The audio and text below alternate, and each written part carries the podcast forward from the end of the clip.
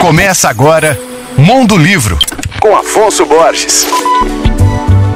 Alô, ouvintes leitores da Alvorada FM. O assunto de hoje é a poeta Slamer e cientista social Midria. Ela acaba de lançar o livro Desamada, um corpo à espera do amor, que reúne de forma honesta, sensível e emocionante reflexões sobre o amor e a solidão feminina. Nascida em São Paulo, a autora começou na adolescência a frequentar saraus e slams nas periferias da cidade. Na Universidade de São Paulo, onde Midria se formou em Ciências Sociais, ela se juntou ao slam US Perifa. Além disso, ela participou também de outros slams, como o Campeonato Paulista de Poesia Falada, tendo sido também destaque com sua performance na abertura da Flip em 2022. Os vídeos da Midria declamando poemas somam milhares de visualizações no YouTube. Vale muito a pena assistir. Midra também é autora de Cartas de Amor para Mulheres Negras e a Menina que Nasceu Sem Cor. Eu falei sobre seu novo livro, O